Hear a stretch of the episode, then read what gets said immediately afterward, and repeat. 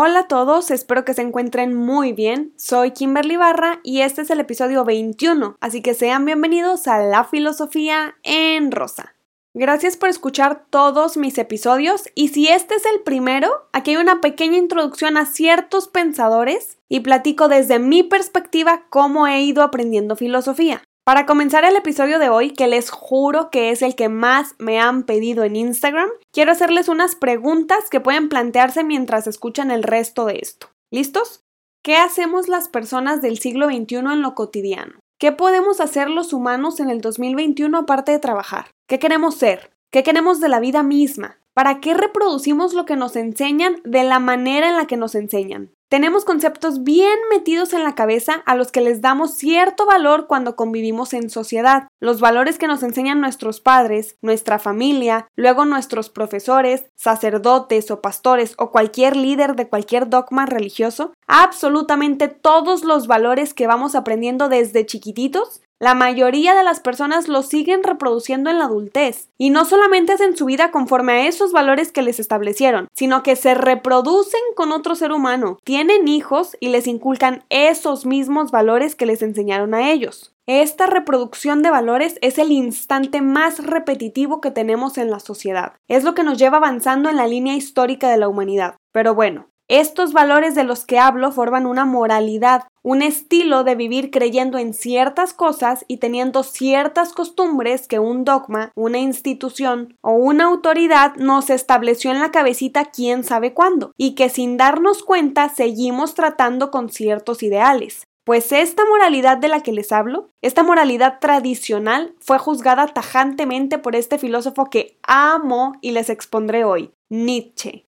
Me interesa mucho platicarles sobre Nietzsche, no Nietzsche, porque es un filósofo demasiado popular en la actualidad con el bigote más bonito de todos, la verdad. Nietzsche estudió filología clásica y desde mi perspectiva revolucionó la idea de hacer filosofía. Esto fue porque a pesar de vivir en el siglo XIX, fue un muy buen lector de los filósofos clásicos como los presocráticos, Platón, Aristóteles, otros que les he mencionado en otros episodios, y consideró que a lo largo de la historia de la humanidad habían estado reproduciendo la filosofía de una manera no tan correcta. Él criticó la forma en la que la filosofía académica era enseñada y criticó también la moralidad cristiana por la forma de establecer valores sin sentido, al menos sin sentido para él. El cristianismo era para Nietzsche semejante al platonismo, con dos mundos presentes, el sensible y el suprasensible, con el cuerpo separado del alma y una idea perfecta de valores establecidos. Él era antiplatónico por estas razones, y su crítica al cristianismo comenzó por eso. La concepción del ser humano que tuvo este pensador en el siglo XIX, quiero compararla a la que tenemos en la actualidad. Ya saben que la mayoría de autores se referían a los seres humanos cuando decían hombre, pero en mi espacio yo digo personas en general. Yo me ahorro problemas innecesarios. Friedrich Nietzsche fue un filósofo alemán que vivió de los años 1844 a 1900 y a lo largo de todas sus obras podemos dar cuenta de su gran crítica a la religión. Los que estamos más metidos en la filosofía sabemos que también hacia Kant y en su obra más popular podría decir o la más conocida que se titula Así habló Zaratustra, Nietzsche habló de la muerte de Dios, la voluntad de poder. No quiero revolverlos. Habló de muchos conceptos y muchas ideas que en conjunto forman tal cual la filosofía filosofía nietzscheana, pero en este episodio les platicaré del concepto de hombre, o para mí, personas.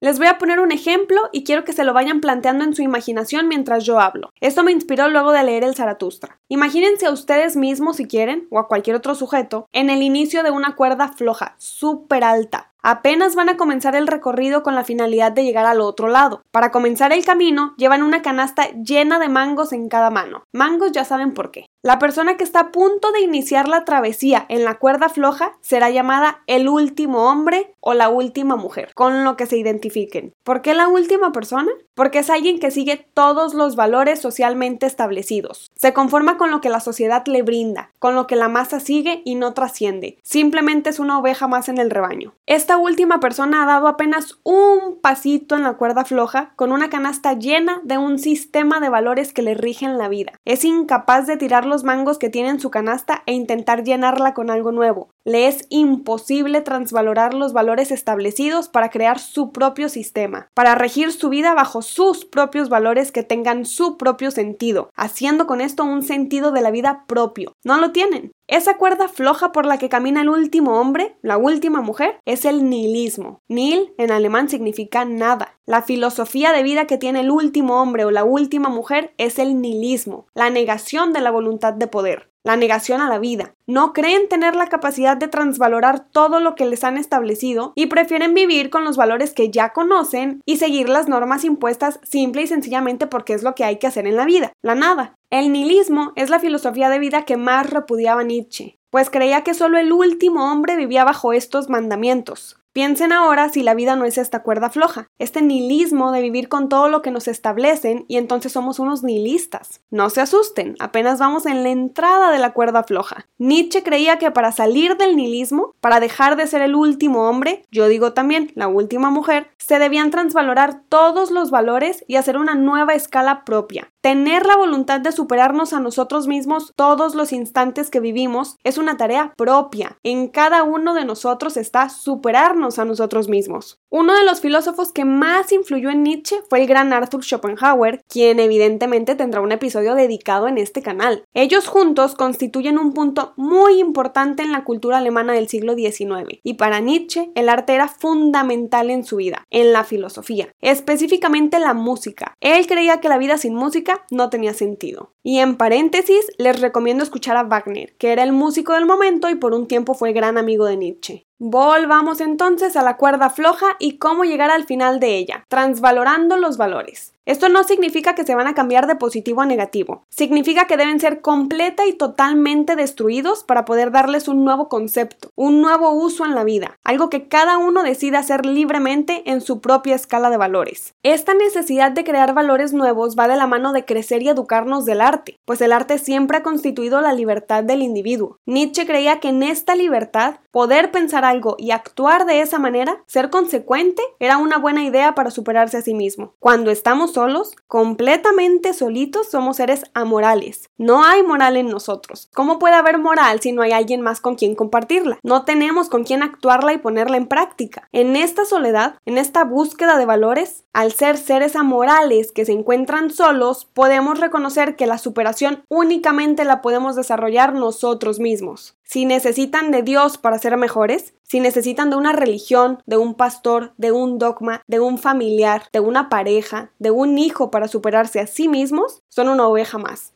Simplemente están siendo impulsados por fuerzas externas a ustedes necesitan motivación por otro lado, la fuerza que no quieres encontrar dentro de ti mismo para producir el cambio. Así que este cambio en comunidad, en pareja, en grupos, es lo que haría el último hombre, la última mujer. Si ya tienes dos canastas llenas de mangos en las manos y estás en la entrada de una cuerda floja donde se ve sumamente profundo hacia abajo, qué flojera arriesgar tu vida, tus mangos para llegar al otro lado, ¿no? Mejor regresar un pasito hacia atrás a la plataforma inicial y quedarte con lo que tienes. Eso era lo más despreciable para Nietzsche. Eso convertía a las personas en masa, en ovejas, en seres no pensantes, obedientes a los dogmas establecidos. Ante estos nihilistas, Nietzsche dijo en el Zaratustra, Dios ha muerto. Una frase que removió a toda la sociedad del siglo XIX. Desde Hegel comenzaba esta idea. Dios ha muerto, dice Zaratustra, y lo único que hacen todas las personas es arrastrar su cadáver con esta hipocresía de buenos samaritanos de buenos seres de Dios que van usando su imagen a su conveniencia y no hacen las cosas por él. Arrastran su cadáver para tenerlo presente pero actúan bajo otras formas. Dios ha muerto y lo único que queda sin Dios es alguien que supere a la humanidad, alguien que trascienda los valores, que ame la vida con todas sus fuerzas, alguien que camine en la cuerda floja y sí llegue al final. ¿Qué es la superación de sí mismo? ¿A qué va la transvaloración de los valores? ¿Quién es esa persona que trascienda realmente? El Yugomensch quizá lo han escuchado como el superhombre, el ultrahumano, lo suprahumano, lo que está más allá del hombre. Alguien consciente de sus pasiones y sus sentimientos. Alguien que se domina a sí mismo porque tiene voluntad de poder. Es auténtico. El Yugomensch asume la vida como lo que es, la vida, con todas las fuerzas que tiene. Es un vitalista. Nietzsche era vitalista, amaba la vida, amor a la vida misma, a las acciones y a sus consecuencias. El Yugomensch ha superado el nihilismo, ha caminado por toda la cuerda floja y ha transvalorado los valores. Se reconoció y se superó. Es el ideal de un estado de vida que siempre trasciende. El Übermensch vive la vida amando sus consecuencias. Necesitas amarte a ti mismo, sin un momento, sin pasado, sin futuro. Amarte en lo único que tienes, el presente. Amar estoicamente, lo que representa al mundo y a la humanidad. Amar al destino, al destino propio, al que forjas cada día con la voluntad de poder que hay en ti, sabiendo que el amor es lo que es y ya. Amar el destino propio y estar dispuesto a que se repita idénticamente por la eternidad.